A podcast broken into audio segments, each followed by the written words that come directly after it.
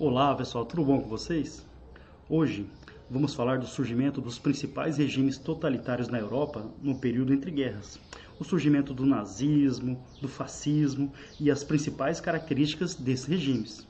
Gostaria que vocês ficassem muito, mas muito atentos mesmo, porque teremos boas dicas tanto para o Enem quanto para os principais vestibulares. Vamos lá, pessoal? Hoje é dia de fascismo.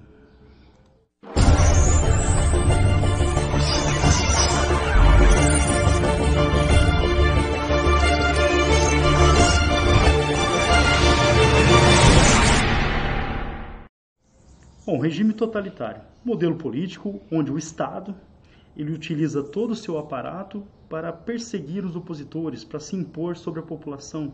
Ele controla a população com força e muitas vezes usa da violência para impor os seus interesses. Entre as características dos estados totalitários está o que? A criação de inimigos que devem ser perseguidos, a militarização da sociedade, a criação de grupos paramilitares. Essas são as principais características dos regimes totalitários europeus que surgiram na Europa no período entre a Primeira e a Segunda Guerra Mundial, ok?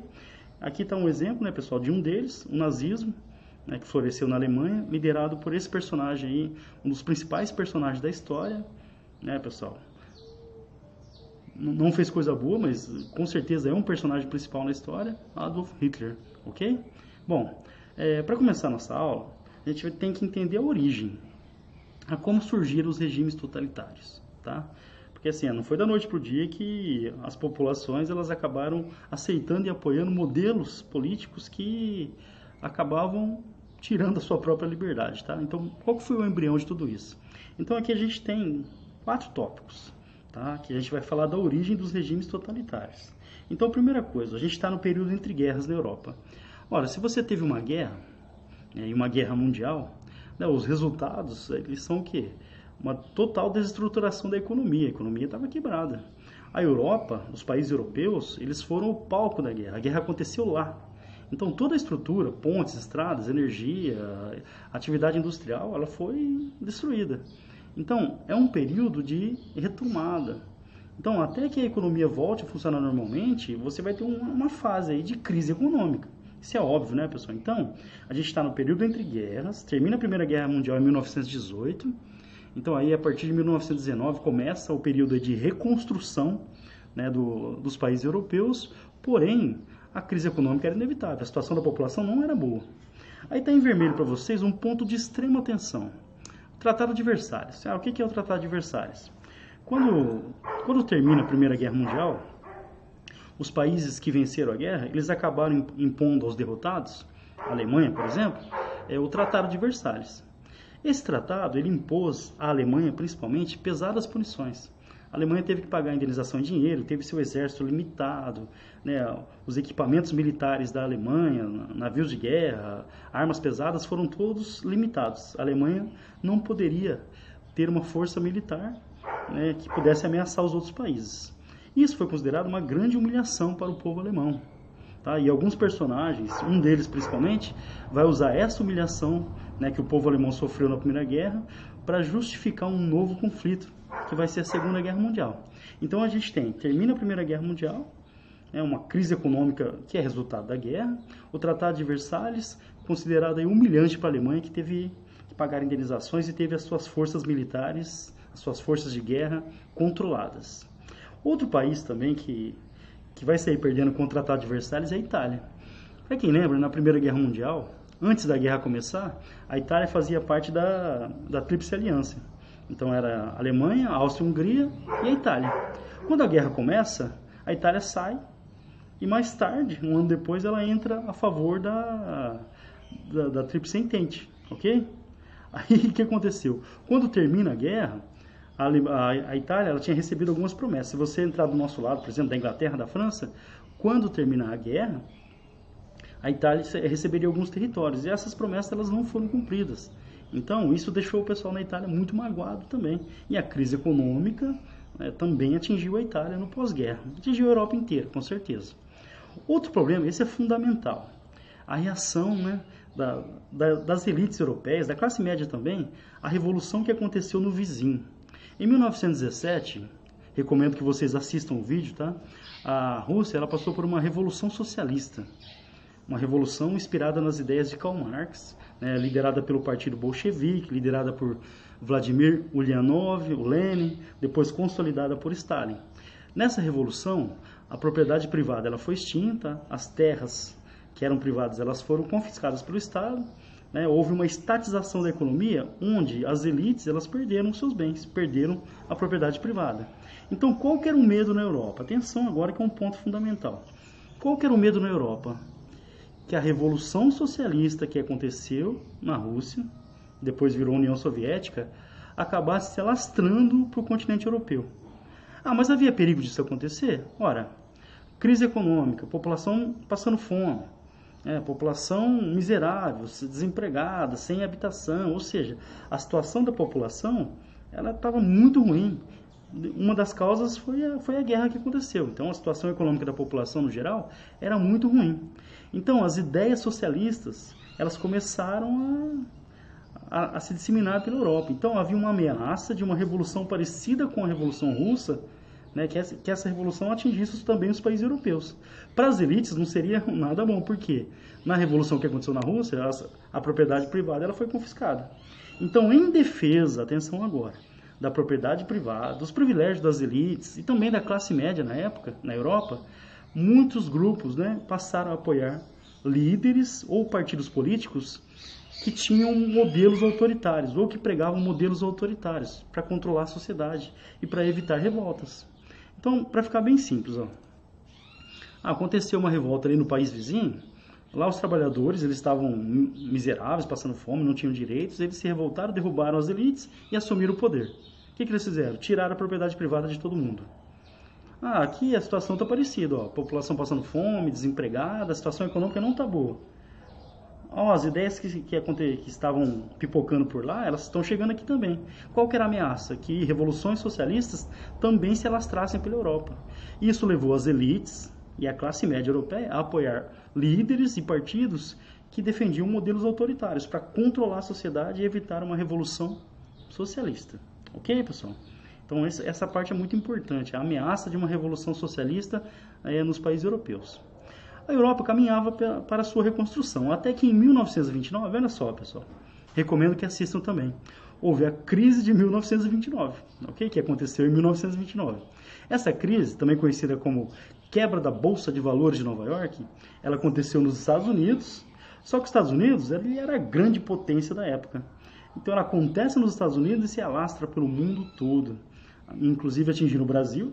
A gente queimou o café, Tá bom, pessoal? Para recuperar o preço. E lá na Europa, a crise também chegou com força. A recuperação econômica que os países europeus vinham tendo acabou sendo destruída. Os Estados Unidos ele era o principal exportador de mercadorias na época e o principal importador também. Então, uma crise nos Estados Unidos na época afetou o mundo inteiro, inclusive os países europeus. Então, esse é o cenário. Tá, pessoal? Então, pensando no vestibular é muito importante. Ah, qual, quais foram as causas, motivos do surgimento dos regimes totalitários na Europa? ah, um período entre, entre guerras, a crise econômica gerada pela guerra, os países europeus estavam de, é, desestruturados, o Tratado de Versalhes, que impôs humilhações à Alemanha e as promessas que a Itália recebeu não foram cumpridas, ok? Uma ameaça de uma revolução socialista que poderia levar ao comunismo na Europa, isso assustava as elites, essas elites passaram a apoiar líderes e partidos que defendiam um modelo autoritário para controlar a sociedade impedir greves, por exemplo impedir o avanço do socialismo. E a gente teve o agravamento da situação em 1929, quando quebrou a Bolsa de Valores dos Estados Unidos e a crise acabou chegando também nos países europeus. Então, esse é o cenário onde vai florescer os regimes totalitários europeus. Agora, pessoal, quais são as características? Essa é uma tela para printar. Quais são as características desses regimes totalitários que vão surgir na Europa? Tá bom? Então eu vou repetir, ó. Mesmo que você não estude o nazismo profundamente ou o fascismo italiano profundamente, com base nessas características fundamentais, você vai acertar a maioria das questões sobre o tema, ok? Inclusive pensando aqui no, no Estado Novo de Getúlio Vargas, ok? Até no, no regime militar no Brasil, dá para usar aqui características dos regimes totalitários, ok? Então, é uma base de conhecimento, uma base de conceito muito importante pensando no vestibular. Então, o primeiro ponto ali, o culto ao líder. Vamos lá, pessoal. Olha a imagem. Separei os dois aqui, ó. Do lado esquerdo está o Benito Mussolini, o Dutch, e do lado direito está o Hitler, o Führer. Ok, pessoal? Olha só. Culto à imagem do líder. Esse líder, ele vai ser a solução de todos os problemas. Né? O problema econômico, é, todos os problemas sociais que o país enfrenta, esse líder carismático, de fala fácil, né, que convence as populações, que lidera as populações. Então a imagem desse líder ele passa a ser cultuada. Não só cultuada, ela é espalhada por todos os cantos do país. Tá? Então ele está presente. Né? O culto à imagem do, do líder, da pessoa. Culto à personalidade do Hitler, do Mussolini, por exemplo. Tá? Segundo item, unipartidarismo. Palavra para guardar. Ó unipartidarismo, um único partido. Então, quando você tem um regime totalitário, você tem um partido só. Então, na Alemanha você tinha o partido nazista. Ah, por quê? Uma das características do regime totalitário é não aceitar oposição. Então, você não vai ter um partido que vai contra o governo, vai contra as ideias que o governo defende. Então, tá, pessoal? Então, é uma palavrinha para guardar. Unipartidarismo, um único partido político. E o poder ele vai ser centralizado. Coloquei em verdinho ali para vocês, ó. Poder centralizado na mão do líder, do partido do líder, do Estado. Nada deve, deverá existir acima, fora ou contra o Estado. Nada deverá existir acima, fora ou contra o Estado. Certo, pessoal? É uma, é uma mudança, por exemplo, quando você compara com os regimes liberais, os regimes democráticos, o Estado ele deve servir a população garantindo o seu bem-estar. Nos regimes totalitários, o cidadão né, que pertence à nação, ele serve o Estado, garantindo o sucesso do Estado. Então o Estado passa a ser mais importante do que a sua população. Outra coisa, para garantir tudo isso, vai haver um processo de doutrinação. Por isso que é uma característica fundamental dos regimes totalitários o controle da educação. As escolas são controladas, muitas vezes militarizadas. Ah, o que, que vai ensinar na escola? Que o governo é ruim ou bom? Não. Que a doutrina do governo deve ser seguida. A escola também aprende o que? O culto a esse líder. Esse líder né, pessoal, que é a solução de todos os problemas. Outra coisa, muitas vezes a imagem do líder aparecia nas cartilhas escolares, dos livros didáticos. É uma característica dos regimes totalitários, doutrinar a população, convencer a população que a ideologia do Estado é a melhor, que está certa. E a escola, a educação, as escolas, elas foram muito utilizadas para isso. Né? Tipo uma militarização da, da, da educação para garantir a doutrina do Estado, a ideologia do Estado. Uso do terror, próximo tópico. Uso do terror para quê? Para se impor perante a população. Então, quem não concorda com a ideologia do Estado vai ser perseguido. E outra coisa, vamos criar inimigos. Sempre tem um inimigo criado. Esse inimigo ele ameaça a nação, ele ameaça o Estado, ameaça a economia. Portanto, ele deve ser combatido e muitas vezes com violência. Então, nos regimes totalitários, o Estado ele usa o seu aparato, ele usa o terror para controlar a população e para perseguir os chamados inimigos do Estado. Censura. Esse ponto é muito importante. Né? O que é censura? Censura é você não permitir a, a divulgação de ideias. Então, uma das principais características dos regimes totalitários é ter uma imprensa controlada. O que é uma imprensa controlada? Por exemplo, só vai sair no jornal o que o governo aceita ou quer. Então é muito comum assim, nossa, na, na época da, daquele regime totalitário, autoritário, não tinha notícia ruim, estava tudo bem na economia. É lógico, as notícias ruins não, ruins, né, perdão, não apareciam. Então, uma das principais características de um regime totalitário é o controle da imprensa. A imprensa ela é censurada, ela é controlada. Só vai sair no jornal aquilo que interessa ao governo. Né? A sua ideologia ela vai ser confirmada pela imprensa, ela vai ser elogiada na imprensa. Nenhuma crítica ao Estado. Né? Aqui no Brasil, durante o regime militar, eu não lembro se é na Folha de São Paulo, no Estado de São Paulo, jornal, é, muitas vezes o censor do Estado ele não permitia que uma notícia fosse divulgada no jornal. Aí o que o jornal fazia? É, naquela área que o censor marcou, é, no caderno de política, por exemplo, ou de economia, o jornal colocava uma receita de bolo ou um poema. Aí a pessoa ia ler o jornal, nossa, mas o que, que, tem uma receita de bolo no caderno de política? Aquele era um trecho censurado pelo Estado. É uma, uma forma, né, pessoal, de você não permitir ou não deixar que a população fique sabendo das, das coisas ruins que acontecem. Outra característica está em vermelho ali, ó, militarização. Esse ponto é importante. Ó. Olha essa imagem. Militarização do Estado, culto ao exército. Além disso, surgimento de grupos paramilitares. Por exemplo, na Itália, Mussolini vai criar lá os camisas negras. É, esses grupos paramilitares armados, eles vão perseguir os opositores com violência, batendo, inclusive matando os opositores. Então, uma das grandes características dos regimes totalitários é a militarização da sociedade, né? o estímulo ao armamento da, da sociedade para combater o, esse inimigo externo ou interno, tá? e o surgimento de milícias armadas que perseguem os opositores. Outro ponto de extrema atenção é o apelo visual. Olha só, pessoal, que ponto interessante. Ó. Ah, o que, que seria o apelo visual?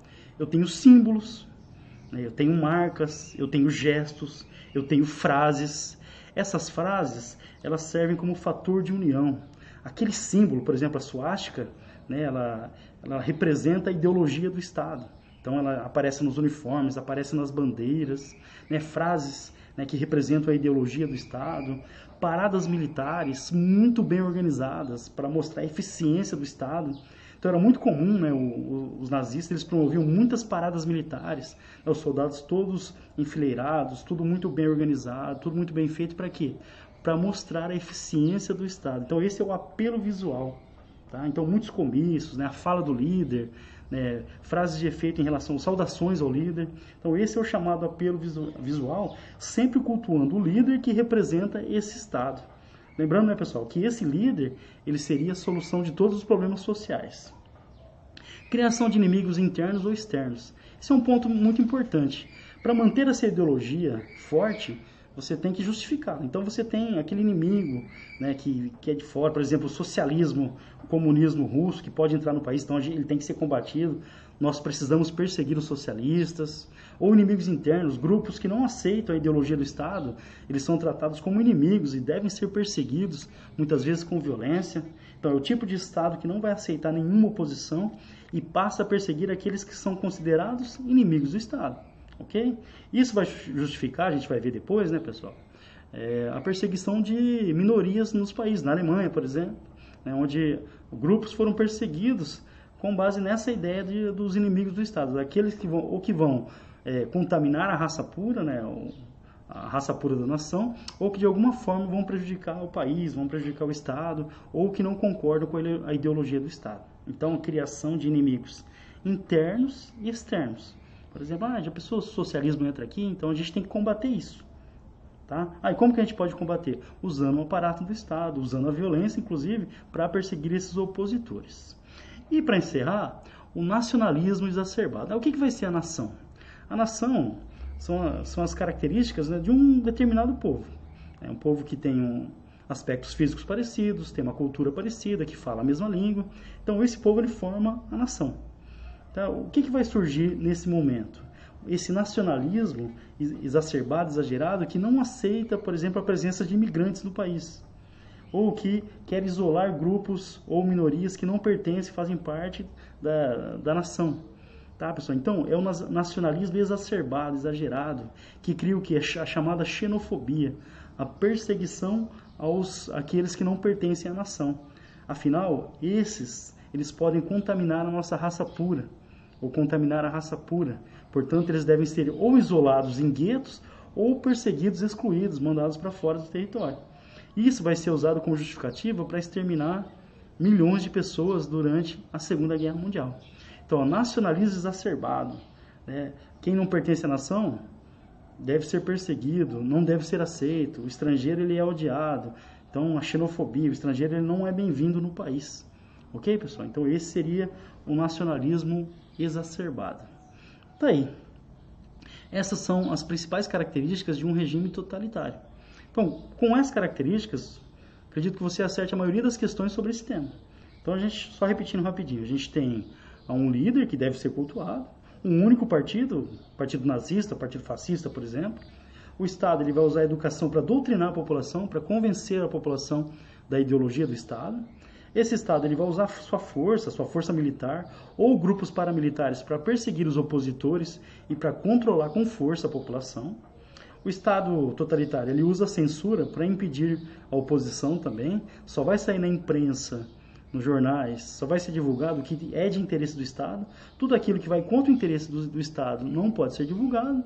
a militarização da sociedade, o culto ao, ao, exército, às forças armadas e a criação de grupos paramilitares que perseguem os opositores, o apelo visual, né, a utilização de símbolos que representam a ideologia do Estado, símbolos, gestos, frases, criação de inimigos tanto internos quanto externos, por exemplo, o socialismo, ou as minorias, outras etnias que vivem no Estado e podem contaminar a nação, podem contaminar a raça pura, então esse seria o nacionalismo exacerbado.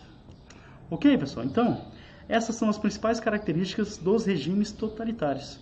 Lembrando que eles surgem na Europa no período entre guerras, tá, pessoal? Devido a, várias, a várias consequências da Primeira Guerra e principalmente a situação econômica, tá? E uma ameaça socialista que poderia vir da União Soviética, ok?